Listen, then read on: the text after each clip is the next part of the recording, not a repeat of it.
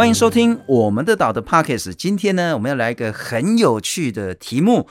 在几应该是一两个礼拜之前，我看到一个新闻，我觉得超有趣的新闻。在太平洋中间有一个很小很小的岛国，叫做纽埃。纽埃呢，就是在那个澳洲跟美洲中间，就在太平洋中间呐，哈，它其实比较靠近斐济，很小很小的一个国家。它的土地面积呢，大概就是两百六十平方公里，比台北市还小。台北市是两百七十多平方公里，人口大概就是两千多个人而已了，哈。这么小的一个国家，它做出了一个全世界都非常惊艳，而且说怎么会有这么聪明的做法？那当，我们谈到是说太平洋的这个国家，所以呢，它虽然土地很小，可是它的经济海域很大，很多人呢在那边过度的捕捞，当然也会有很多的海洋的废弃物啦、海洋的污染等等的，所以他做了一个惊世的创举，他要发起叫做全球募资，什么意思呢？他说所有的人，包括现在还在听我们 Podcast 的所有的听众、观众朋友说。你只要愿意花一百四十八块美金，折合台币大概就是四千多块台币了哈，你就可以去认养这个纽埃国家旁边的太平洋一平方公里。所以呢，他要去认养十二万七千平方公里的海洋，总计要募集一千八百万的美金。那要拿来干嘛呢？他要去做。二十年的海洋保育，包括说整个海洋的生态也好，海洋的污染也好，或者是禁止过度非法的捕捞行为也好，他要做这件事情。那当然现在不晓得说那个募资的情形怎么样，但是就想想说，诶，这不就是台湾之前在谈的，包括一个叫做群众募资。然后我们觉得说这个地方很重要，我们一起出钱出力来去认养这块土地，或是认养这个所谓的重要的行为，又或者是说我们把这一块土地整个信托出去，这叫环境信托。今天我们就来好好谈一下，为了保育生态，为了我们的更多的动植物的栖地，现在说我把山买下来。我把海买下来去做群众募资环境信托，来欢迎今天的来宾，台湾环境资讯协会的环境信托中心主任文宇璇，宇璇你好，你好，新聪你好，各位听众观众大家好。哦，拍摄我几开心要讲一下这一下这了，喂喂喂，那主要邀请你来，其实台湾在做环境信托或者是群众募资，其实也还蛮久的，然后只是我看到纽埃这件新闻说。哦，很厉害呢！啊，你们环资也有报道这件事情？有有报道这件事情。我们对于信托，各个国家用信托做保育，都会做报道。哎，这可行吗？他把自己的海洋信，哎，他其实不能叫信托，他就就是募资而已了哈。是，怎么一回事啊？其实它最主要的话是希望跟各国的群众去，呃，有有点类似信托概念，就是你把钱相信我的这个国家会好好的做保育的话，我们你就把钱捐献给我们，嗯、然后我这个国家就愿意投入十年、十五年、二十年的保育计划，让这片海洋会变好。我觉得大家也都相信这个国家会这样做的时候，就会把钱投入。我看环资的报道是讲说呢，它其实已经有一个很明确的海洋保育的计划。是，那但是因为我没有办法看到详细的计划内容，所以它是真的，英文叫很 solid 的计划，很严谨的，很扎扎实实的说，你如果一个人给我一百四十八块美金，我凑足了包括一千八百万美金之后。我就会开始启动一个什么样的一个计划？它最主要的话是透过这样的募资之后，他们呃网站上应该是会有公开说他们会如何去执行，uh -huh. 然后所以呢他们会如何运用这一笔钱，否则他怎么可能可以算出每个人可以一百四十八元嘞？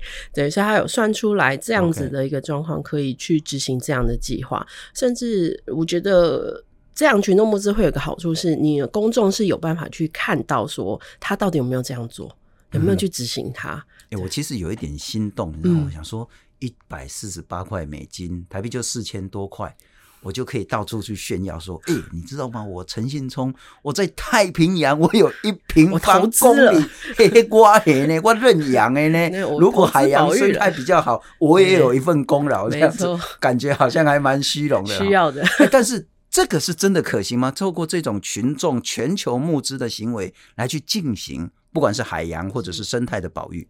是，我觉得这个方式是可行的。呃，因为这个是刚开始的计划，所以我们还没有看到说后续它的成效如何，可能十年、十五年后。可是如果去看国外，像英国的话，他们其实已经有百年历史，像英国国民信托组织，他们就有曾经群众募资下来，让他们全英国的呃海岸线的地区可以保护下来。他们就有做这样的事情。然后一开始也是先提到说，呃，比如说他们想要做什么样的事情，什么样的保育的成果，然后需要多少钱，然后需要大家加入。我刚刚有想到一个问题啊，后来你又举英国的例子，我本来想说。啊，牛爱自己没钱吗？自己国家旁边的海洋，你不自己花钱，花你的税收，花你的预算去维护，啊，为什么要发动全球募资？结果你跟我讲说，英国其实早就这样干了，这样子，百年前。所以跟所谓的一个国家是否富有，其实没有必然关系。没错，因为我们知道每个国家，像你刚刚也提到，他们国家人口超级少，两千多个，我相信税收有点困难。哎、欸，我们一间大间的学校就比他全国人还多。欸、没错，没错。所以呃，其实整个政府的资源其实是有限的啦。那我们相信，它能够保育的就是更他们认为更重要的，甚至是会有排挤到其他，像是社福啦，或者是一些其他重要，像国防，像台湾可能国防的预算就会花的比较多。是，所以环境保护的预算可能就会从。重要性去着手，可是我觉得很多可以靠民间的力量。我们都讲民间保育地是很重要一个概念，就是大众的加入去支持大家做这种保育的事情，其实是蛮重要的一环。而且我觉得这想法真的是很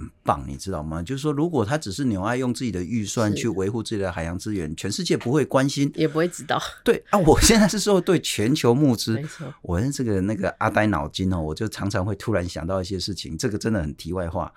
啊，我说哦，哎，如果我们中华民国政府啊，可以转个念，我不是老是说，嗯，我们的解放军在那个什么西南海域啊，又这么绕啊绕啊，怎样怎样？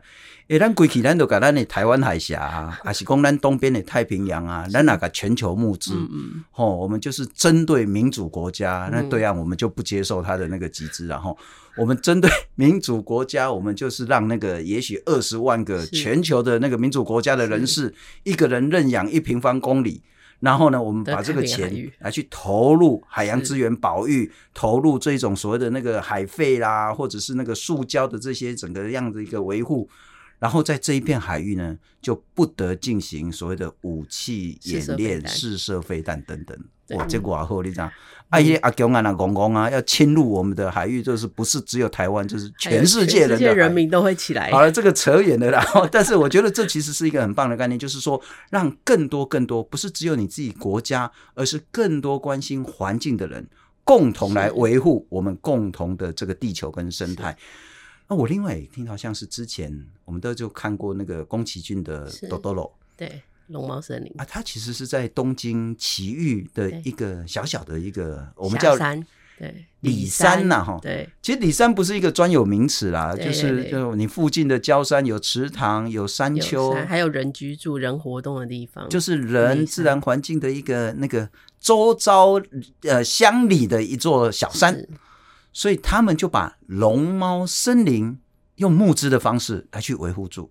是这个是什么一回事？宫崎骏先生啊，他其实在画任何动画的时候，他都有一个真实场景。Uh -huh. 对，比如说像画那个《魔女宅急便》的时候，他真实场景就是瑞典的斯德哥尔摩城镇。所以他在画龙猫的时候，他一看就知道日本背景嘛，所以他就是在埼玉县霞山村这个地方当他的背景蓝图。对对，蛮像。那只是因为他在绘画的时候，这个电影是一九八八年出的。Uh. 那所以呢，其实那个时候，呃，日本也在做一些大。大规模的开发的一些状况啦，那很多在地人就是因为有一些像学校会进驻啦，或者是有一些滑雪场啦、工厂啦，都会在那里开发。毕竟埼玉县离东京很近，它才三十分钟的车程。只要是你都市开发的话，就会有一些副都心的那种概念，有点像林口这样，有一点，有一点，就开发会比较多，所以就会变成是他们的呃，像居住宅区就会想要赶快进驻。可是在地人就会觉得说，哎、欸，他们在一九九零年。代那时候就看到说，哎、欸，我们的家好像我们的小山丘，这附近都会有很多垃圾会进驻。是，然后他们在走的时候就会觉得说，哎、欸、啊，我们现在以前看到的山都非常漂亮，可是我以后小孩看到的山会不会就是失控的基准线？有没有？就是我现在以后看到会不会，他们就认为山就是一个被堆垃圾的地方？OK，所以他们就很在意说，我们是不是有什么方式可以一起来守护，不要是那种无止境的开发。那那边的土地价格又很贵。嗯，对，真的很贵，所以他们就知道龙呃，宫崎骏现在在画龙猫是以这个为背景，所以他们就发起我守护龙猫的故乡啦守护龙猫故乡基金这样子成成立，嗯，大家只要愿意捐钱给他们，他们就在这里就有点像是呃是集资购地没错，但是因为地太贵，所以他们就有点像钉子户的概念，OK，就是真的是钉子户哦，我开过有一百平的 一百平方公尺，还不是一百平哦，那种小小的地，他们也就是能够买就先买。那他们从一九九零年开始啊，当然这也是有跟宫崎骏先生有合。我听到说那个捐最多钱的就是宫崎骏，没错，这个是一个不不会公开的秘密吧. 对，他其实也捐了很多钱，然后也愿意投入这样子，他也是呃必然的，应该是荣誉理事长吧？那愿意帮他们做这样的宣传。那他们其实从现在开始，我上个月查到知道到十月底为止，他们现在应该募集了台币有哎。日币有一亿多元了吧？有六十二块地保护下来。哦，对，但是但是很小，真的很小。所谓钉子户就是呃十二公顷多而已，可是有六十二块地。不过钉子户现在有一点负面的名称了哈。但事实上，所谓的那个钉子户，就是说我们对于我们认为极为珍贵的，不管是土地或者是环境，乃至于生态，是我们用所谓的那个法律所规范，对，而且经济的模式。把它买下来，我用我可行少量的资源买下来，也许是一万平方公里，我们只买了一百平方公尺，对，但这个是我的，是，而且我是在很核心的一百平方公尺，没错，你就不能动，对。那当然，它呢会发挥极大的这一种所谓的那个不对称的这个战力了哈。可是像这一种，不管我们刚刚谈到像是龙猫森林也好，嗯嗯，那为了不让自己那么珍贵的里山这么漂亮的一个山丘变成以后的乐色山，或者是说像我们刚刚讲说纽埃这个国家透过全球募资，虽然也就是十二万平方公里左右的这样子一个海洋，可是它是一个非常重要的宣示。这一套模式其实，在台湾也开始做，而且也做成功的好几个案例了。对，可是我们在台湾做，我先讲一个比较特殊案例，就是我们前年所接手的阿里邦生态农场。哦，在石门。石门那个地方哦，石门一定要先讲，是新北市石门，就是我们的北海岸，啊、在金哦，哦，大家会以为对，大家会想成石门水库，没有在北海岸哦，就是赖清德的故乡旁边呐，哈，万里石门这样子，哎、应该是吧？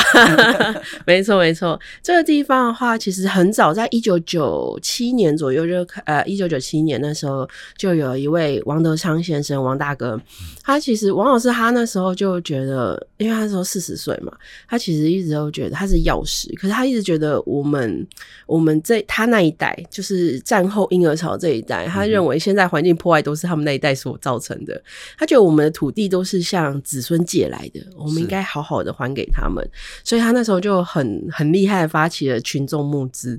从一九九七年那个年代，九七年，一九九七年，对，他开始发起群众募，那时候没有什么网络哦，网络是两千年才开始嘛，所以他真的是去写文章或是媒体，就真的是刊登杂志的那种通讯媒体，然后每个家庭二十万元，然后我一千个家庭，我就可以集资起来，我们就共同买一座山林，把它保护下来。可是很可惜的是，那时候集资到十五 percent，对，就剩下的话。就就就感觉好像要失败了，对不对？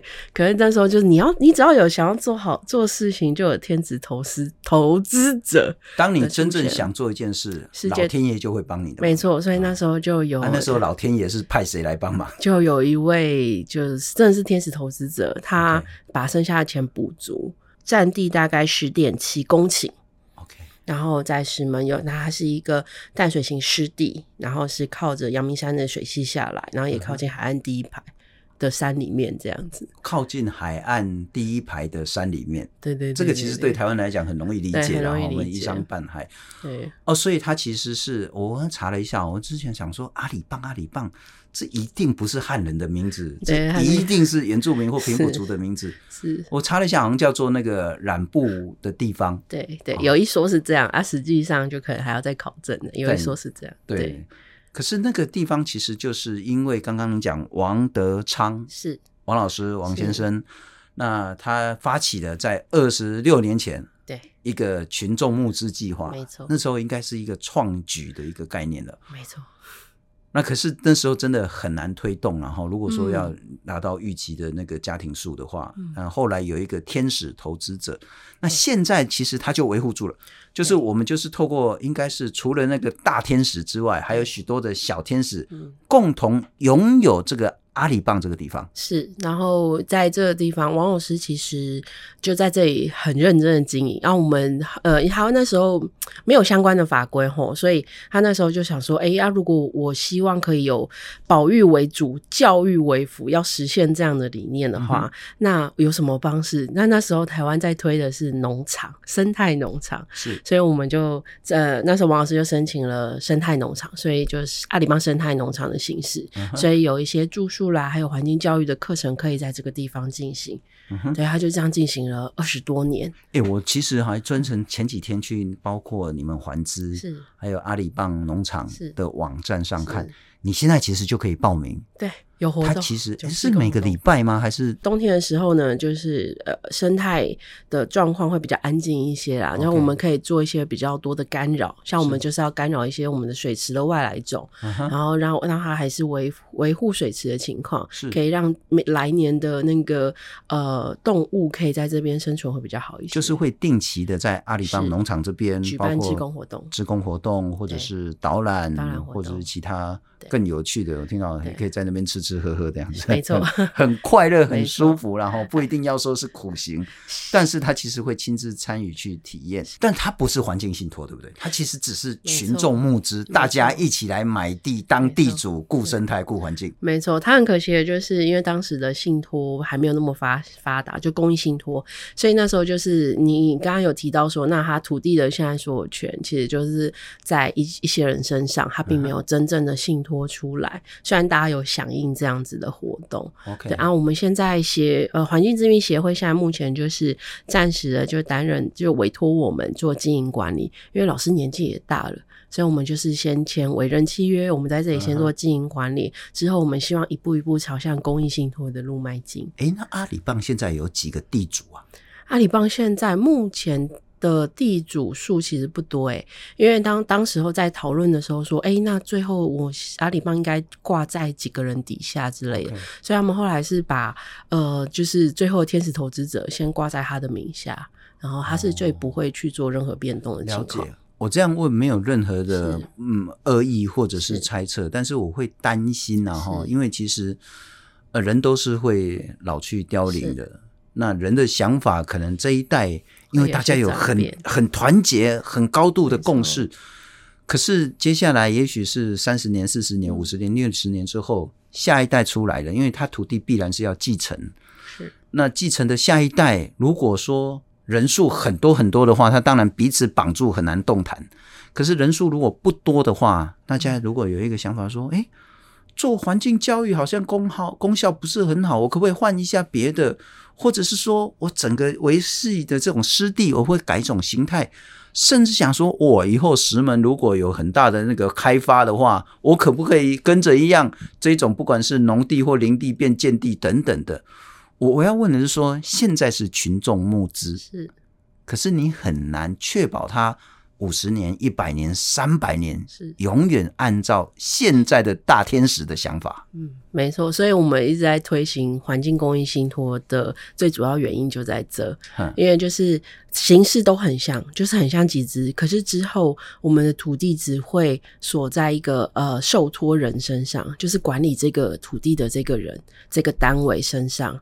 那公益信托好处就是它会一直按照我我们信托的主旨，就是你刚才讲的目的，地，我希望可以好好保护这一片山林，我希望好好保护这个湿地。那我希望教育为主，呃，保育为主，教育为辅，这样的理念可以传承下去，而不是会做更大的变动。像我们的概念就是说，谁是拥有者，谁是所有权人，谁说了算？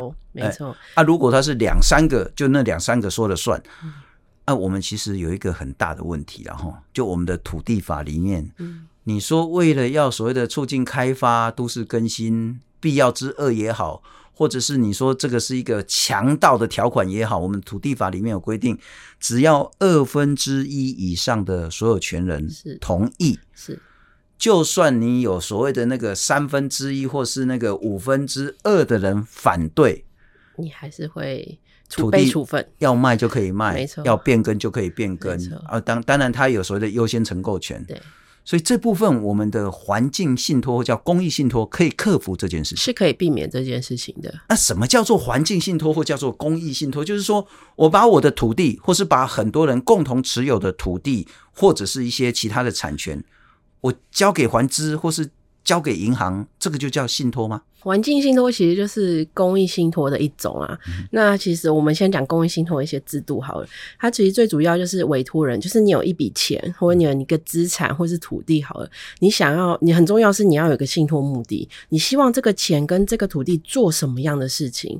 然后呢，知道要做什么事情之后，我们再找所谓的受托人，不管是呃一些像我们保育团体啦，或者是银行单位啦，嗯、其实都可以担任。个人也可以担任受托人，就是他可以执行你。你这个信托执行的，就是你的信托目的这些业务，然后我们就可以谈一下，写一下契约。OK，重点是那个信托契约会写清楚说，哦，我们要做什么？这个这一笔钱跟资产，对委托人来讲，就有点像我捐出去了。可是这个是有目的性的捐出去.我希望这个钱跟这个资产可以达到什么样的公益目的，uh -huh. 然后去跟政府申请说，哦，我要可以做什么样的事情啊？我要把它成立公益信托。公益信托有个很重要是，政府一定要跟政府单位申请，因为。接下来就有政府单位跟这个信托的监察人会去监督受托人有没有好好执行这样的事，有没有？比如说，你可能刚刚讲说，你把这块地给了捐给环境咨询协会好了，哪一天环境咨询协会倒了，我是可以处分的。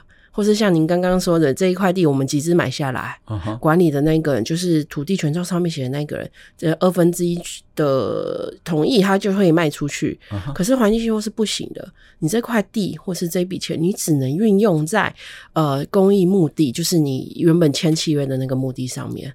哦，所以我就是，譬如说，我把我的那个我富可敌国，然后从台北走到新竹都不用经过别人的田。我 我把桃园的土地信托给于璇，是，那我需要去公证，对不对？啊、呃，最主要是要去申请，我要去去内政部，呃，就看目的是哪一个单位。比如说你想做教育好了，哦，那就我们的教育部；我想做环境教育，我们就跟环保署、环保环境部。对，我是如果是做要那个所谓的农业用的，农业用，我们就要跟农委会申请农农业部。但很可惜，农业部没有申请的办法，可是还是可以试试看啦。我们是这样认为的。哦，了解，反正就是要先去跟政府机关申请，然后我们双方要签的契约，要签个契约。当我这个公益信托成立之后，是受委托人是就是去，譬如说还资，他就不得任意更改当初信托的目的跟未来经营的方向。没错，没错。那我所谓的委托人，就是我出钱捐钱的这个人，我也不可以后悔。啊、哦，对，我不能后悔，就是类似捐出来，但是它是有目的性的捐出来。哦，没错。如果连我都不能后悔，那我的小孩更不能后悔。没错，它是没有一个可以传承，没有这个概念，那就可以确保永永远远下去。然后，那可是我现在看阿里棒也只能去做像是群众募资，还没有办法走到环境公益信托。是，全台湾似乎现在只有一个案例，就是在新竹琼林自然谷那个地方。是。那个是什么样的一个经验或是模式啊？为什么只有琼林呢？这个案子很特殊的是，当初有六位伙伴，他们其实是很想保护山林，他们想要自己买下来。Uh -huh. 可是，在二零零六年那时候就开始找地嘛，他们不管找了，呃，他们自己本身就在新竹地区，他们找了，比如说台南啊、花莲啊，找了一些地方。可是他们看来看去，就是你你跟土地还是要有一些缘分，所以他们缘分就遇落在了呃琼林乡这个地区，那是在南河山旁边的一个小的地，就一大概一点二公顷的地，就是自然谷。嗯、但是在在他们自己命名为自然股啦。那可是，在二零零八年那时候发生了一件事情，就是金融海啸，是有三位地主就是退出。他们原本没有想说要捐出，他们只是想说我们可以在这些地方一起维护保护山林这样。可是有三位地主退出的时候，他们就感叹说：“哎、欸，其实。”只要有一个环境世呃世界上的事情，就是世事无常。我们一开始本来想的想法就是，我们六个人都想要做保育，嗯，可是没有想到，可能一个金融海啸过来，就会三个缺钱，对，三个就不加入了。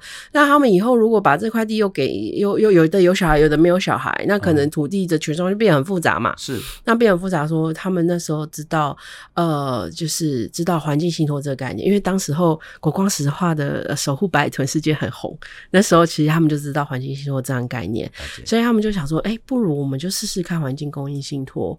我们是有点是捐出来，可是它可以持续的保护这片山林，所以有这种想法。当初购地是一点八公顷，可是有零点六公顷左右其实是农地，有一点二公顷其实是林地啊。很可惜的是，因为他们。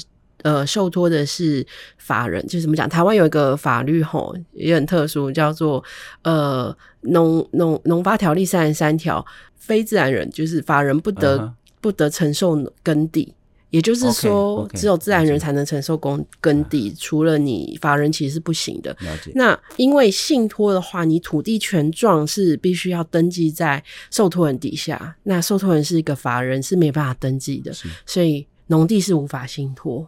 那我们只有一点二公顷多的地，其实就是有做公益信托，就是自然股公益信托。林地可以信托，林地可以信托，农地不能信托，农地不能信托。所以本来要信托的面积是更大的，对。但是受限我们现在法令，所以只能信托林地，没错。所以是信托给环资，对，呃，原本是信托给荒野保护协会，那他们中间就是呃就。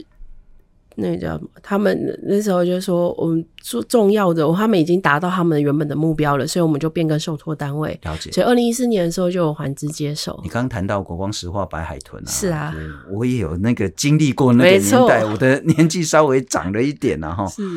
我觉得那个环保团体真的是很天才，真的很聪明啊。因为那个时候，我说实在，后来国光石化不盖，我也真的吓了一大跳。我认为说这一定会盖。因为环保团体啊，或其他人的抗争，大概都是最后一定是徒劳无功。因为那什么事，就是你看，我们从那个经济开发、呃、什么几清几清几清到那个五清六清，一直到什么啊七清，后来没盖，要到八清这样子。这是国家重大经济政策，而且是地方一面，我说媒体上地方是一面倒的支持。那如何去对抗这么庞大的开发压力？环保团体说，诶那个大城一的收窄哈，就是因为它也要是填海造陆嘛哈，把大城那个地方呢，把它环境信托下来。没错，哎，土地或海洋是我的，你是要怎么样去搞八清这样子？大家这个想法，哇，大家就好兴高采烈说，哇，这个是天才想出来的，最后还是做不到啊。对，为什么？呃，我先讲一个小小故事。其实那这个案子会成立，是我们那时候在开了一个小小的，就是专家座谈。哦，你也是天才之一样子。没有，我是见证老师们的天才。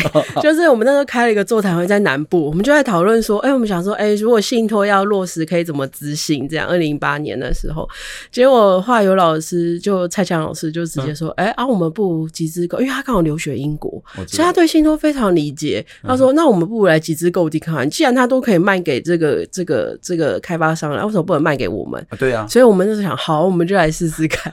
对啊，这这个案子比较特殊，是它比较后来没有办法成立，就是因为它刚好是很特别，因为那一片大城市地吼，那一块地，其实那时候我们在申请的时候，那时候还是内政部营建署，就是跟我们说啊，这块地你确定是地吗？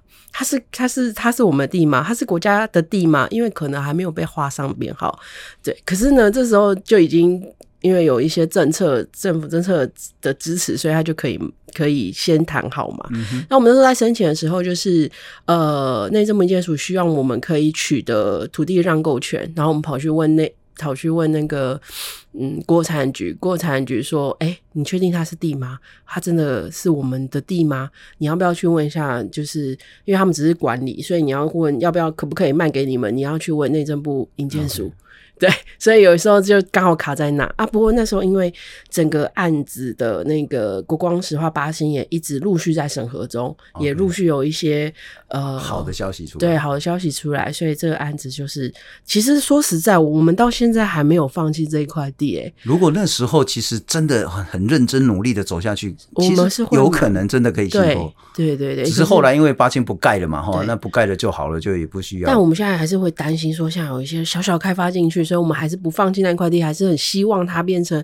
国家级重要湿地。不，我们来聊一聊哈，嗯、就是包括你刚刚谈到新竹县琼林这个自然谷，是或者是在新北市万呃石门的这个阿里棒，是。我们因为不管是募资或者是整个公益环境信托出去，嗯、我们留下了什么，互助了什么？其实最重要的是，其实环境信托对我我我来说吼，它就是一个我们以前都在做抗震开发，就像您刚刚提到，就是抗震开发的过程，但是我们都好像都到最后一步了，就觉得它要破坏了，我们好像才紧急的去做。嗯、可是我觉得环境信托是更进一步的是，我觉得这个地方重要，是，然后我觉得这个地方有。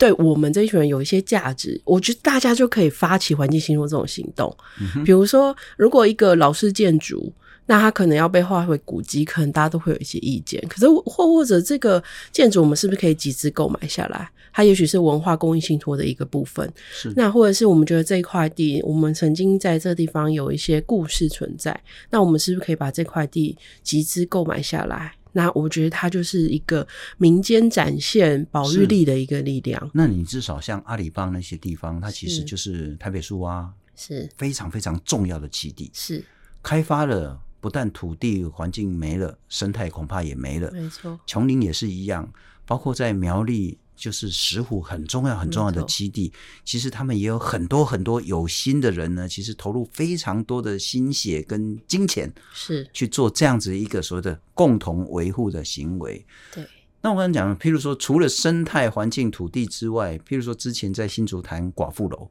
是不过寡妇楼是大家认为极为重要的，没错。而政府可能视之为敝屣，嗯，就想要把它挖掉、砍掉，嗯，那我们干脆就把它买下来，没错。那个是政府之间，政府还有一点点需要顾及颜面，因为他要选票。可是我们会遇到很大的问题是说，如果这个建筑、这个文物、这个生态、这个基地、这个土地、这片海洋。没了就没了的时候，而它又是在私人产权上，是我们就会遇到很大很大的困难。嗯、政府再有心、再有钱，你都不可能用强迫的方式去夺取人民的财产。是，虽然征地也是这个样子，然后 但这个另外一个，所以包括环境信托，包括群众募资，我们打不过他，就干脆买下它。没错，这就是一个很棒的方法。而且更重要的是。我们是有有想法要去做经营管理，就是守护下来之后，守护是第一步，第二步更重要的是，你对于这个守护下来，你要怎么维持住它的重要性？你怎么把这个重要性跟更多人知道？买不是大问题，对，买了之后如果去如何去实践我们真正的理念、我们的梦想。所以像阿里棒就是说，呃，包括有大天使，然后去认捐，是，可是这只是第一步。之后会要有很重要的这些，不管是环境教育的部分，或者是生态维系的部分，嗯、那个生态不是说你把它丢着它就没事，嗯、因为会有很多的入侵种，会有其他的这些天然的环境的一些威胁等等的。可是我想问的是说，似乎然后我们想的这一切的美好不那么顺利。因为回到法的概念，我们其实台湾的法令还是不够进步。是，我们对待于这种公益信托，他会说：“诶，那你就是把你的钱、土地、资产捐赠给第三方嘛，不管他是自然人或法人，那你就要缴那个赠与税啊。没错，你可能超过两百多万，就是要缴个十趴、二十趴啊。如果说你这个土地或者是财产，就算你信托过去。”产权还是在你手上的时候，那你嗝屁了、死翘翘了，那你还是要缴那个继那个遗产税啊。没错。那我如果把不管是土地或者是现金，用信托的方式，然后委托给还资，那还资因为这样子拿到利息，你也要缴所得税啊。没错。所以，我们其实，在法令上对于公益信托是极为不友善的。公益信托本身是蛮进步的法，但是重点是它配套的法哦一直跟不上。因为如果你你的受托单位啊，就是帮你照顾这片土地的，帮你照顾这笔钱做执行事情是银行业者，就信托业者的话，基本上你可以免税，不管你刚刚所提到的赠与税，然后或者是遗产的所。遗产或者遗产税、所得税，通通免税，都可以免税。可是如果你刚好很就是交给我们这种环保团体当法人，或是个人，就是有能力的个人担任这样的公益信托的话，你就是要缴这些税税负。那这是一个我们觉得免税资格这件事，就是你你做了一个公益，为了这个政府帮助这个政府。国家做一些好事情，像保护环境这样的事情，所以政府就给你免税优惠。可是我们明明都一样做公益的事情啊，可是为什么政府没有？还是有一些呃，看你的资格论去看呢？让我们觉得是需要去做改变以及突破的部分。我试着理解政府当时这样立法的原本的目的了哈，但我必须说，这还是一个自相矛盾的情形，是因为政府会想象说，哦。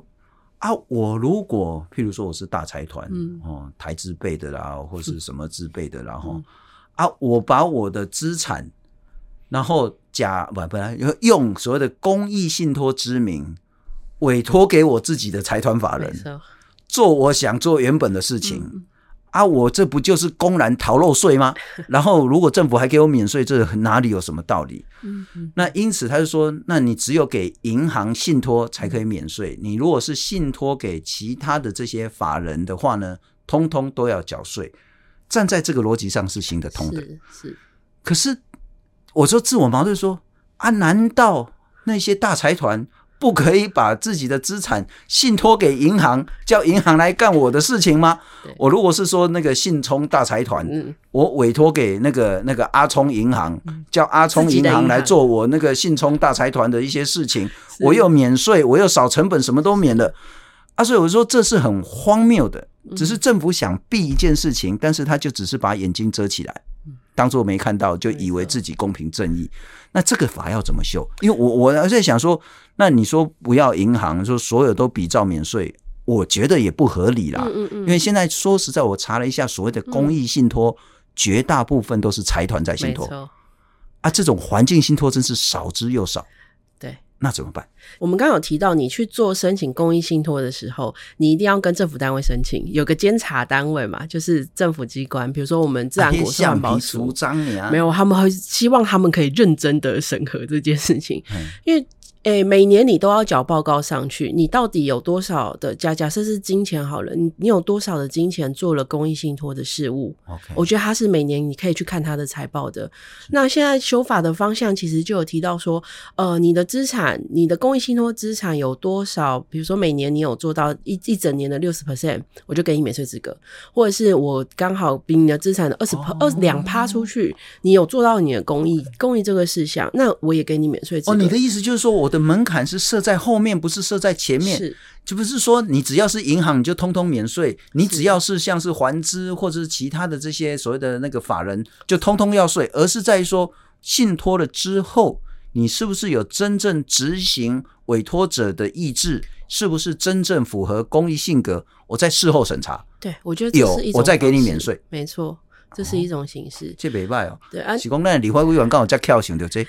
哎、欸，我们现在有十多个立委有提修法的状况，都有经立院哦。只是我们现在还在一读之后，二读还没过。然后现在我们也很紧张，因为明年要选举了嘛。那我跟你讲，你这个又会踩到人家财团的那个脚了，对不对？我希望大家可以比较比较认真的看待一下，说我们希望这件事情往正导向正的方向去走。应该是说，环境信托、公益信托，大家就认为说这一条路是好的，是该走的。那但是不要用那种粗糙的廉价的审查，说是你是银行或是自然人或法人，没错，而应该是说你是不是符合所谓的公益信托的当时的目的，嗯、没错，那才能提供免税的优惠，对，这是很核心的。好，那我再请教于选啊，哈，就是说，是。我觉得听到这边就是大家说啊，甘姆要进行台湾，我觉得拱狼愿意把自己的钱，愿意把自己的土地。永永远远也不留给后代子孙，也不容许后面其他那些狗屁倒灶、那个乌漆抹黑的那种脏手乱伸进来。我就是捐出去，我不但捐，我还是要确保一辈子不是好，生生世世、永永远远的这块土地，可以作为，也许是台北树蛙的栖地，也许是白海豚的栖地，也许是我们重要珍惜一级保育类的动物或植物的重要的一个环境，也许是海洋，譬如说我去认购纽埃的这一平方公里的这个土地，海洋。但我说实在，台湾这种人还蛮多的，真的，真的很多呢。从白海豚事件，我们一看，就是当时就快近七万人愿意认股，只是人次哦。但是问题是，他们第一阶段两亿的那个钱是马上可以认下来。如果我们当时真的收钱的话，然后我们最近其实陆陆续续都有人说：“哎、欸，我的遗产不想要给我的小孩，啊、就是我的山林的土地，他想要就是用公益信托的方式捐赠出来。”那我们就是有做这样子的一些讨论。那也有一些人。就是像是保险的那个 最后的那种保险，比如说受益人，他其实就想要写。可以把这些钱做环境保护的事项。我们最近有一个例子是，呃，在南投，呃，其实不是我们，其实是食物保育协会。嗯、那他们收到一个例子是，南投的山上其实有一块地，就想要捐赠，呃，用公益信托的形式。那但是它是农地，所以就会有一个呃李景宏先生担任受托人。那我们目前是这个案子呢，就还在申请中，因为我们有协助申请跟讨论嘛。那其实有蛮多人都是愿意希望。可以做环环境有益的事情，因为那南投这地区其实也是石虎的栖息地，我们在那里摄像机也有拍到，所以我们其实是发现蛮多人都是希望我们的环境或是我们这个国家可以变好。没错，没错，没错。我我这样讲真的不是说一厢情愿，因为我也认识很多很多，他虽然不是很有钱，当然也有很多人很有钱，然后说。啊，我留给小孩子，与其让他们争产，嗯、然后那个只有兄弟姐妹之间撕破脸，啊，那弄给刷贴，嗯，我倒不如把我的资产可以永续的对社会有益，因为我的钱也是社会给我的，对，永续的留下去。所以很多人在想说，我死了之后，哈，我的钱要留给白海豚，我的地要留给三枪，哦，啊，我那两栋房子呢，要留给那个黑熊。然后我的哪哪边的什么温啊哦，我要留留给那个什么梅花鹿等等的，可以这样做嘛？我我的意思说，我们先谈遗产的部分了哈，因为可能现在人家人活着还需要经济上的需求，遗产我可以说那个所谓的我的继承者，或者是那个法律上我的那个保险的受益人，我写白海豚可不可以这样？现在如果律师跟你讲，可能是不行啦，一定要有一个代为帮你执行这个业务的人。就比如说.呃，我觉得他就牵扯到信托的概念，因为你相信你的这一个单位或者受托人，他可以把你的资产拿去做守护白豚的事情。譬如说，彰化环保联盟，彰化环保联盟，他们做的一些事情，其实都会阻挡一些开发案，嗯、或者是可以积极的在这地方做保护的事情。嗯、那你可以把这个遗产。呃，用某种形式是让他们就让他们的取得这一笔遗产的情况，不过当然一定要有一些公正的程序。了解，所以如果说我是要把我的钱都捐给白海豚，可以，是，是，但是呢，就不是捐给白海豚，你就要捐给说我是要指定彰化环保联盟，而且只能做保育白海豚的事。没错。那你要去反那个张兵焚化炉，你拿别人的钱也是可以啊。你去找你的兄弟说 阿伯列吉拿去反张兵焚化炉这样子，反正就是可以透过这个形式了哈。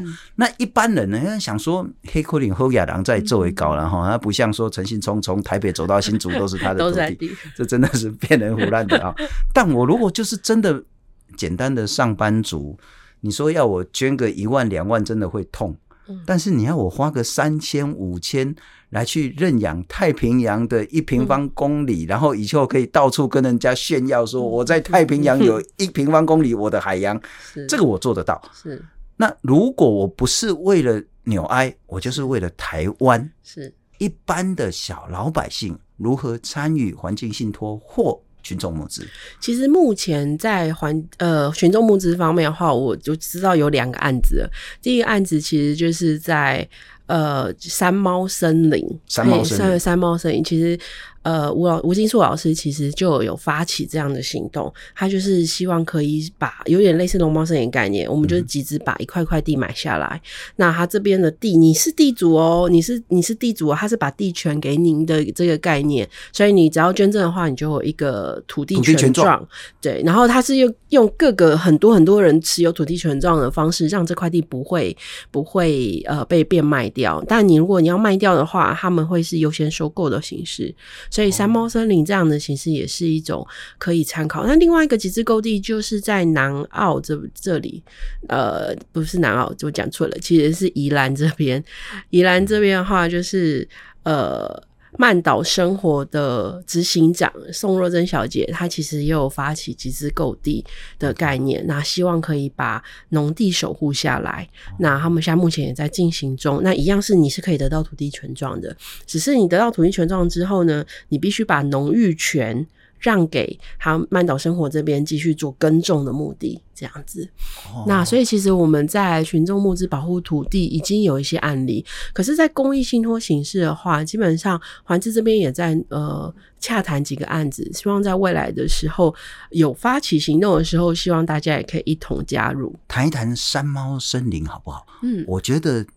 很有趣，因为我其实看我们的岛的专题啊，那个三十乘三十里面，还有谈到吴金树吴老师，其实真的很有趣的一个计划。对，老师本身也很有趣。我我大概要出多少钱才可以成为小地主？不是大地主了，小地主啊。在老师那边，好像每一个的计划的金额，我其实没有那么的清楚啦。嗯、但是像若真这边的话，就是两万块，一万八千五。就是有一个地主的权状这样子。那吴金树老师那边的话，他们应该是持续，如果应该也不需要到几十几百万，不用，好像一万两万，基本上你就可以加入。可是吴老师那个更厉害，你知道吗？就是说我也许五万，就是完全就是为了台湾的环境，为了让石虎他们讲山猫，然后石虎有一个比较安全的地方，或者是有更多人用专业的方式去保育他们，我就花两两万三万。那、啊、万一我真的没工作了，需要钱了，我可以还可以把土地全全卖掉。对啊，当然是卖给其他志同道合的朋友。我把原本的钱拿回来。没错，哎，这是一个很好的想法。嗯嗯，对，对，对于这样子有有心发起的的老师们，或者是这样子的单位，我其实都非常佩服。所以我刚刚讲说，其实台湾这个需求很大，是，就是我们觉得政府做的不够，或是觉得政府做的很烂。好，我们与其在那边抱怨啊，当然你可以不要投票给他了哈，但你还可以很重要的是积极行动。我直接进入行动，嗯，我直接行动行动。我当然很多那个环保团体是透过那个倡议的部分，对，或是冲撞的部分，对。可是还有另外一个是说，我直接把它用信托或是募资的方式是承购下来，我做我认为我想做的事情，没错。这个部分我们差了最后的几步路，再跟我们谈一谈好不好？不管是在法的部分、制度的部分，或是其他执行的部分。